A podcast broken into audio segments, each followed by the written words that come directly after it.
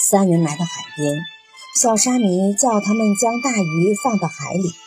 那鱼碰到海水，立即打了一个水花，游出老远老远，然后调转身来，同小沙弥点了点头，似乎不见了。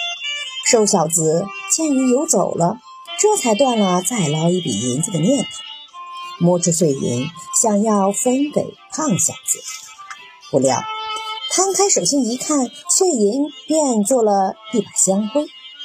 一阵风吹得无影无踪，转眼再找小沙弥也不知去向。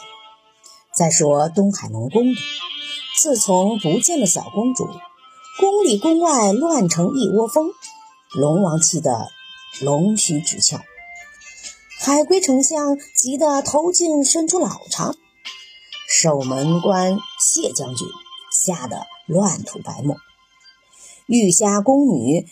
怕得跪在地上打颤，一直闹到天亮。龙女回到水晶宫，大家才松了口气。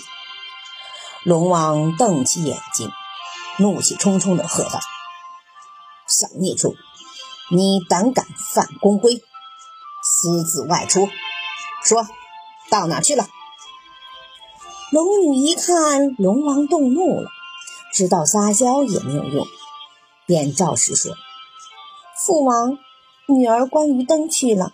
要不是观世音菩萨派善财童子来救我，女儿差点没命了。”接着将自己的遭遇讲了一遍。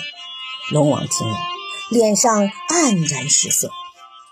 他怕观世音将此事讲出去，让玉皇大帝知道了，自己就落下一个教女不严的罪名。